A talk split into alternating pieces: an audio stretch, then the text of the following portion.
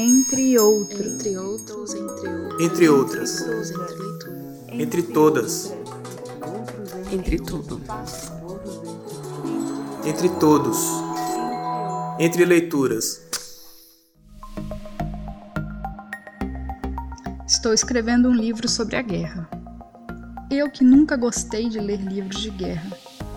Ainda que durante minha infância e juventude essa fosse a leitura preferida de todo mundo.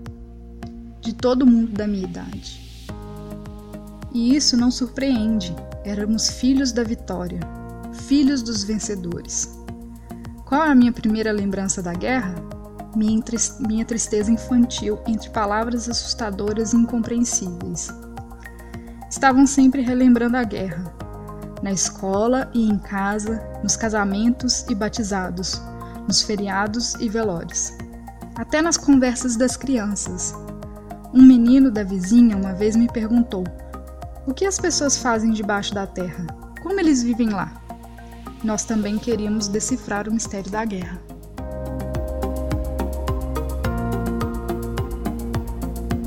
Esse trecho está no livro A Guerra Não Tem Rosto de Mulher, da jornalista e escritora ucraniana Svetlana Alexievich. A obra é estudada por Isabela Lisboa, discente do programa de pós-graduação em Letras Estudos Literários da UFMG, Universidade Federal de Minas Gerais. A pesquisa, que mistura jornalismo e literatura em depoimentos de mulheres que presenciaram a Segunda Guerra Mundial, é orientada pela professora Ana Uth. Isabela acredita que o livro exerce influência fundamental na ampliação das discussões sobre o papel da mulher na sociedade. A estudante conversa conosco sobre essa e outras questões neste segundo episódio da série Entre Leituras, produzida pelo podcast Entre Outros. Isabela, conte um pouco sobre sua formação. Afinal, quem é Isabela Lisboa? É, meu nome é Isabela Lisboa, eu sou mestranda é, no curso de pós-graduação em Letras Literatura pela UFMG e a minha história com a Letras começa lá em 2013, quando eu entrei como estudante de graduação. É, eu, eu entrei para o curso de bacharelado, eu me formei em 2017, né? Segundo semestre de 2017, e eu defendi uma monografia sobre qual eu investigava a revista Piauí do Instituto Moreira Salles. Eu fiz um- uma monografia que relacionava literatura e jornalismo e eu estudei três perfis de mulheres, é, da Janaína Pascoal, da Dilma Rousseff, da Carmen Lúcia, escrito por três jornalistas mulheres da revista.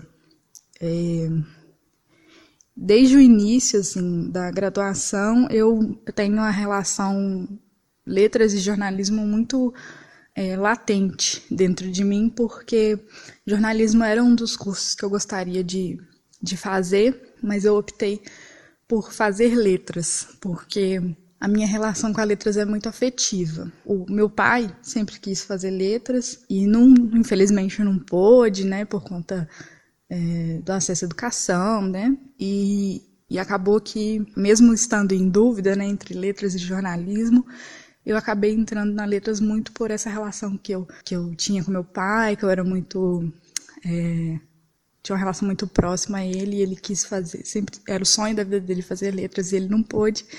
Então meio que eu estava realizando esse sonho para ele, né? Mesmo não entrando no jornalismo, eu aproveitei um recurso é, muito bom que a universidade oferece, que é da gente fazer formação complementar aberta em outro curso. Ou seja, você pega um, dois anos ou um ano mais ou menos do, da sua, do, do seu curso, né? E faz é, num, no outro curso, de acordo com a proposta, né? Que você tem, assim, do porquê que você está seguindo naquele curso, né? Eu peguei matérias no jornalismo sobre teorias do jornalismo, é, laboratório de produção e reportagem, laboratório de produção de pauta, é, linguagens técnicas e processos jornalísticos, muitas matérias voltadas uh, para o ensino mesmo das teorias jornalísticas, do ensino da prática jornalística, né? E desde o meu primeiro estágio dentro da faculdade foi dentro da área, assim. Qual é a obra com a qual você trabalha? Bom, eu trabalho é, com a, o livro A Guerra Não Tem Rosto de Mulher, da ucraniana naturalizada bielorrussa Svetlana Alexievich. Ela, é, ela foi é, prêmio Nobel em 2015 é, pelo conjunto da obra, né? A academia considerou a obra dela uma obra polifônica, um monumento é, histórico para os nossos tempos, né? Dos nossos tempos. E, enfim, essa obra chegou na minha mão durante a minha monografia, porque, como eu expliquei, né? Eu eu tenho esse, essa, essa trajetória letras e jornalismo muito latente na minha vida. E durante a minha monografia que eu fiz com a professora Sônia Queiroz na Faculdade de Letras, eu fiz também é, uma eu tive uma orientação do professor Bruno Souza Leal, da comunicação lá da UFMG. E aí, durante algumas orientações, ele, eu comentei com ele sobre é, o meu interesse em fazer o mestrado, na letras principalmente, para observar né, o jornalismo a partir dos olhos da literatura. Né? E aí ele me indicou o A Guerra Não Tem Rosto de Mulher, porque ele viu que a temática da mulher muito me interessava. E eu, é, eu decidi comprar o livro para ler, né? E eu me apaixonei pelo livro. Atualmente ele é, ele é considerado um romance-reportagem, apesar de é, eu ainda não defender muito essa questão dessa classificação dele como romance-reportagem, justamente por um posicionamento da autora de que ele é literatura sim, porque o romance-reportagem ele fica muito ali entre literatura e jornalismo, a discussão entre ficcional, não ficcional, literatura e documento, mas enfim. O livro, antes dele se tornar livro, né, durante a minha pesquisa nesses dois anos, acabei descobrindo que antes dele vir a ser o objeto livro, né, é, a Svetlana ela publicou vários trechos, né, porque assim voltando um pouco, né, o livro ele é uma, uma série de relatos reunidos de mulheres que atuaram na Segunda Guerra Mundial. A Svetlana, antes dela reunir todos, todos esses relatos em um livro, ela é jornalista, né? Ela publicou alguns desses relatos em revistas, é, revistas literárias.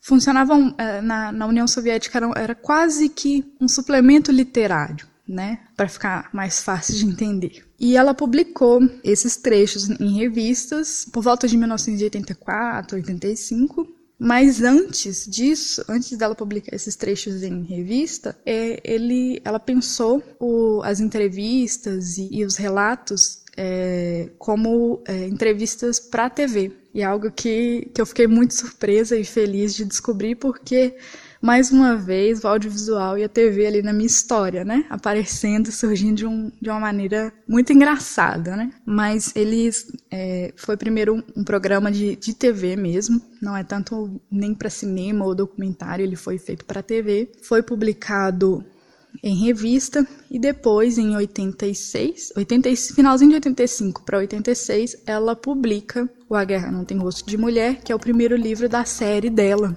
que vai chamar Vozes da Utopia, né? Que depois vem As Últimas Testemunhas, publicado ano passado, a tradução aqui no Brasil. E como a figura da mulher é retratada na obra? Nesse sentido, de que maneira essas mulheres reescrevem a história oficial? A proposta da, da Svetlana é justamente, e ela deixa isso bem dito né, na sua obra, que a proposta dela é trazer outras histórias, outros personagens que não foram é, contemplados pela história oficial. E em A Guerra Não Tem Rosto de Mulher, ela ela demarca muito bem esse projeto é, estético, literário, artístico, né? que ela faz, que ela propõe, né? É, que ela vai pegar justamente a perspectiva feminina sobre a guerra, porque a gente tem é, muito a gente consome muito livro, documentário, filme, é, filme de super-herói que tem que se ambienta na Segunda Guerra Mundial, é, mas sempre sob a perspectiva masculina, né? Quem que é o herói? Quem que é o general? Quem que é o algoz? Uh, o homem, né? Qual que é o Ryan da vez que vai ser resgatado e vai ser e vai voltar, né? E a mulher sempre naquele papel ou da enfermeira ou da mulher que está em casa esperando pelo retorno do seu herói, do seu amor, né? É, a lá Capitão América mesmo, né? Que ele, franzino, vai para a guerra, é selecionado lá, se torna o Capitão América, mas a general lá dele, né? Ela quase que fica só como o parzinho romântico. Quase não, ela fica só como o parzinho romântico dele, né? E, é, e é esse o, o papel que cabe a ela. Em A Guerra Não Tem Rosto de Mulher, a Svetlana ela vai trazer para a gente que a história não foi bem essa. A União Soviética enviou cerca de um milhão de mulheres para a guerra. A mulher teve um, um papel fundamental né, na, na história das guerras. Assim. É, na, no livro a gente vai ver que tinha mulheres que operavam tanques, e aí ela vai, inclusive no livro ela vai demarcar muito bem que o termo é, tanquista, né, com o feminino muito bem marcado, com o gênero muito bem marcado, vai surgir ali na guerra. Então elas operavam tanques, elas eram franco-atiradoras, elas estavam é, dentro dos setores de inteligência, que são os, os cargos mais altos do, da, no, numa guerra, né? De comunicações. Então, assim, são diversas as atuações das mulheres nesse período. E aí, um questionamento que ela faz durante o livro e leva a gente a fazer junto com ela é: então, cadê essa história? Por que, que a mulher não aparece, né? E para a gente ter uma ideia, depois que a guerra acabou, em 45, todo dia 9 de maio, na, na União Soviética e, na, e agora na Rússia, eles fazem a parada do Dia da Vitória. É, então, assim, são desfiles que acontecem no dia 9 de maio, com todos os heróis de guerra, todas as pessoas que participaram, né, para serem homenageados, ou os familiares carregando a foto do, da pessoa que participou, né, do, do soldado, enfim, quem estava ali na linha de frente. Eles fazem essa grande parada. Tem vídeo na internet, dá para ver. Todo, todo dia 9 acontece. Depois que a guerra acaba em 45, as mulheres só vão participar dessa parada de homenagem 30 anos depois. Então teve 30 anos de hiato aí, né? E assim, não se explica muito bem o porquê que elas não foram convidadas a participar, né? No livro a gente tem relatos de mulheres que não, rece não receberam, né, até a época da entrevista, né, que foi nos anos 80, os auxílios para para viverem aposentadas depois da guerra, né? Então assim, elas per perdem membros, tem uma delas que, que tem que acaba perdendo uma, uma das pernas e vive em condições precárias e, e foi uma das, das grandes atuadoras ali na defesa da, das linhas de frente da União Soviética. Então elas não têm reconhecimento nenhum. Lógico que pensar nessa questão de todo esse glamour que vem em torno do herói de guerra, né, é muito complexo porque a guerra não é nada é algo terrível, né? A guerra é algo terrível. Então pensar esse é, essas homenagens, toda essa aura que é criada em torno do, dos heróis de guerra, é complexo, é paradoxal até, né? Mas existe um vácuo aí que precisa é, ser preenchido, porque elas estavam lá, elas atuaram, elas tiveram um, um importante papel. E por que, que a gente ainda tem essa perspectiva masculinizada, né? patriarcal do que foi a guerra. E aí a gente vai vendo durante os relatos, e é algo que a, que a Svetlana vai demarcar muito bem, que a guerra, ela não, para a mulher, ela não é só matar e morrer. Ela não é só se arrastar no meio do campo. Ela vai falar sobre os sentimentos dela, ela vai falar sobre a perspectiva dela, sobre o medo de, de tirar uma vida, sobre a destruição da natureza ao redor, ela vai falar das, da saudade que ela sente da família, vai falar sobre as questões que estão envolvidas na guerra, para além de eu vou super, eu vou passar por isso aqui, eu vou me superar e eu vou me tornar um herói de guerra para minha nação. A mulher ela vai questionar isso, né? Então, é uma das suposições, né, que a gente pode fazer do porquê dessa história não ter sido reescrita até então, é, sobre outras, perspe outras perspectivas, né?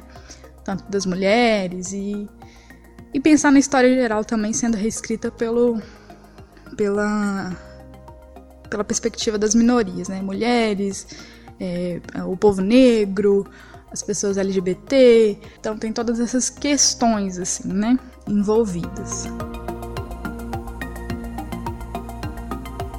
Em que medida a obra consegue ser democrática e romper com um cânone masculino, branco e heteronormativo ao dar voz às mulheres?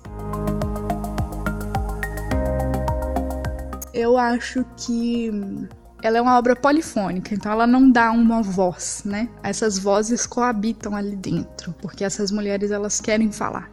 Elas querem elas estão dizendo, mas elas não são ouvidas, né? Elas não são escutadas, que é algo que a Spiva vai falar muito no pódio subalterno falar, né? Então, aquilo ali já, já está sendo dito, já está sendo reconfigurado, já está sendo reelaborado, mas cânone branco, heteronorma, heteronormativo, patriarcal principalmente, né? Ele não escuta. Ele é, ele é, ele se, ele vira as costas, né? Para essas vozes. Então, eu não sei se ela consegue uh, romper, né? Mas eu acho que a Svetlana ela coloca a obra ali, né? Para a gente prestar atenção olha, isso, isso daqui está acontecendo, gente, vamos refletir sobre isso, ou vamos conhecer essas histórias, porque depois que você lê, você começa a pensar assim, realmente, qual o protagonismo, qual cor, qual gênero, qual, quais ideias, ideologias, quais discursos eu estou reproduzindo e eu estou trazendo para minha vida? Será que eu estou agindo como um mecanismo silenciador de outras histórias e como que eu posso fazer, o que eu posso fazer para mudar isso, né? Então, é, romper, eu acho que a gente ainda tem muito trabalho pela frente para romper, né? Mesmo porque no Brasil, por mais que a obra tenha ganhado uma notoriedade, né, por conta do, do Nobel, eu, tenho, eu reparo que no Brasil não é todo mundo que conhece. E quando é, a gente vai falar sobre isso, né, aí vem, ah, mas é uma história de guerra. E não é. Na, logo na abertura do livro, ela já fala que não, não é, é, não é só mais uma história de guerra. Mas eu acho que é um caminho, sabe? É, com uma Svetlana aqui, com uma, é, uma Svetlana, com uma Svetlana Alexievich na Rússia, na Bielorrússia, né? É, com uma Carolina Maria de Jesus aqui no Brasil, é, com uma Grada Quilomba em Portugal, né? E salvas as exceções e os lugares de fala de cada uma delas, mas eu acho que são é, mulheres que estão aí é, se colocando contra esse silenciamento, né? Silenciamento na história, silenciamento na literatura, uh, silenciamento é, no, nos cânones, né? Então são, são mulheres que estão agindo, né? Que estão trabalhando para, acho que não para romper ou para desconstruir, porque eu acredito muito que é, a gente pode ter assim, um pensamento complexo de tudo isso, e não que exista um caminho ou outro, mas eu acho que para mostrar a complexidade do, daquilo que existe. Existe esse cânone, né? Mas vamos olhar para esses outros lados também, para ver tudo isso que existe, existiu antes dessa pessoa que você diz que é o gênio, né? Será mesmo que a gente está dando o real, a real tratativa, a real, o real valor, né? Para as outras pessoas que também estiveram ali no, no mesmo tempo, né? Que habitaram o mesmo tempo, né? É, do que aquele que você escolheu privilegiar o discurso, né? Então eu acho que a gente, assim, né? A gente tem que incomodar, né? A gente tem que estar tá ali fazendo barulho e mostrando que não, não é só esse cara que você está elegendo para para para falar que é gênio que existiu. Tem outras mulheres e que a gente pode colocar aí, né, nesse espectro histórico, literário, filosófico, né, para serem estudados e merecem estar ali. Você diria que sua pesquisa está relacionada diretamente com sua vivência enquanto mulher na sociedade? A, a pesquisa ela está sim relacionada à minha vivência enquanto mulher, porque muito me interessa os discursos silenciados, as narrativas silenciadas pela, pela historiografia hegemônica, pelo cânone literário patriarcal, porque foi dentro da universidade em que eu tive contato com, com esse tipo de reflexão. E isso muito me transformou enquanto mulher, assim, em perceber, assim como outras mulheres que produziram, é, estiveram ocupando esses outros espaços, eu também posso ocupar as minhas colegas, as minhas amigas, as minhas primas, as minhas tias, a minha mãe, ela pode ocupar e, e isso foi muito negado a nós, né? Eu, né, eu tive contato com esse tipo de reflexão é, durante as aulas da graduação e, e isso me transformou muito, transformou muito a minha realidade e, e pensar que eu como mulher eu posso colaborar para essa construção de um novo panorama, de um novo ou de um panorama, né? Um novo não, mas assim, um outro panorama em que demo, em que essas outras vozes coabitem e que eu posso, né, com os meus privilégios de mulher branca e cisgênero, eu posso trazer outras comigo que não têm é, não estão conseguindo falar, isso me, me toca muito, né? Então, a minha pesquisa ela também fala muito sobre mim. Ela fala sobre minha relação com as letras, ela fala muito sobre a minha história profissional, a minha história de vida. Ela fala muito sobre os meus é, interesses é, enquanto mulher, enquanto estudante, enquanto feminista. É, eu não consigo assim é, fazer algo que não esteja que não não, não esteja tão atrelado a mim, a minha história as minhas paixões. É, infelizmente eu não consigo observar a ciência simplesmente pelo olhar tecnicista, em que você se distancia do seu objeto para observar do que, que vai sair daquilo ali. Eu tenho que conversar com ele, ele tem que, é, tem que falar comigo, tem que falar sobre mim, sobre as minhas ambições, sobre a minha trajetória, porque é, eu venho de, um, de uma origem muito humilde e então eu, é, ter acesso a algumas leituras, algumas reflexões e alguns discursos é, para mim ainda é muito recente. Então aquilo tem que minimamente conversar comigo e que eu possa conversar com as outras pessoas sobre isso, que aquilo não não seja simplesmente um papo academicista, porque eu acredito que a gente tem a capacidade com as nossas pesquisas de transformar as realidades de cada uma e de virar e falar assim, olha, é, existiram mulheres que atuaram em diversos segmentos é, o primeiro, primeiro lançamento, por exemplo, da, do, do Homem à Lua teve toque de, de, de mulheres ali, mulheres negras. É, ou mulheres na guerra não, não eram simplesmente enfermeiras ou, ou, mães ou cuidadoras, né, que é sempre o lugar do afeto. Não, elas, elas é, estiveram ali na linha de frente. E, ali, e além disso, além de atuarem na linha de frente, elas observaram a guerra de um jeito totalmente diferente né, daquilo que a gente está acostumado a ver hoje. Ah, existe sim uma mulher ganhadora do Nobel. É, existe sim mulheres escritoras, existem sim mulheres pesquisadoras de múltiplas e diversas áreas, com diversos pensamentos. Existem sim diversos pensamentos, né? Então é algo que precisa falar comigo para eu falar com o outro. Então a, a minha pesquisa ela está muito atrelada à minha história de vida. A vila de minha infância, depois da guerra, era feminina, das mulheres. Não me lembro de vozes masculinas. Tanto que isso ficou comigo. Quem conta a guerra são as mulheres. Choram, cantam enquanto choram.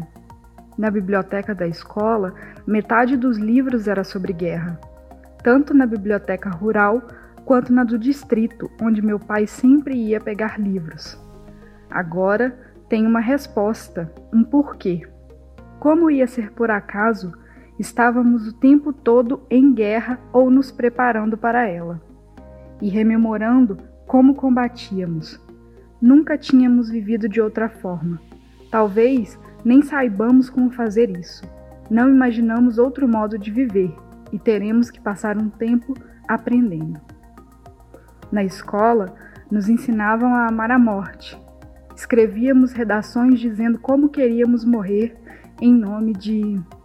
Sonhávamos com isso. Mas as vozes na rua gritavam outras coisas, me atraíam mais.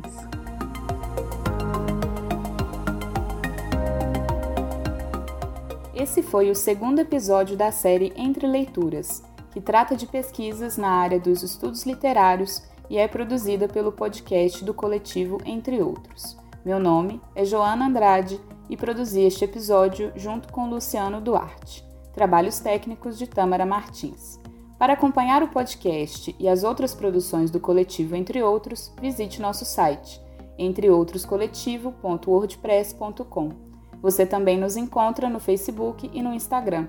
Não perca nossos próximos episódios.